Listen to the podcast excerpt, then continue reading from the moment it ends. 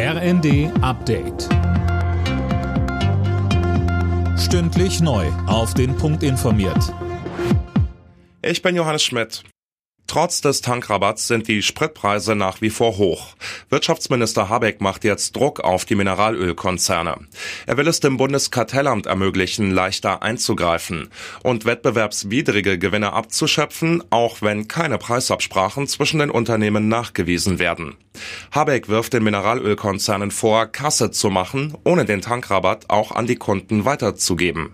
Das ist kein akzeptabler Zustand und den wollen wir jetzt ändern. Das heißt, dem Kartellamt mehr Möglichkeiten geben, um jedenfalls in der Zukunft solch eine ja, Bereicherung der Konzerne zulasten der Bürgerinnen und Bürger zu unterbinden. Bei der französischen Parlamentswahl gibt es vorläufig keinen klaren Gewinner. Das Wählerbündnis von Präsident Macron liegt mit der Linksallianz von Jean-Luc Mélenchon in etwa gleich auf. Ob Macron die nötige absolute Mehrheit für seine geplanten Reformen bekommt, ist also noch offen.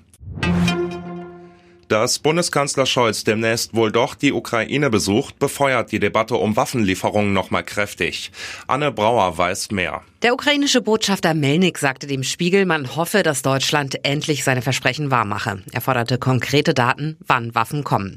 Ähnlich sieht das auch Scholz Koalitionspartner FDP. Fraktionsvize Graf Lambsdorff sagte dem RND, die Reise könne nicht ohne etwas Handfestes auskommen. Und bei der CDU reicht das Spektrum von besser spät als nie bis hin zu längst überfällig. Noch vor dem G7-Gipfel Ende Juni will Scholz wohl nach Kiew reisen.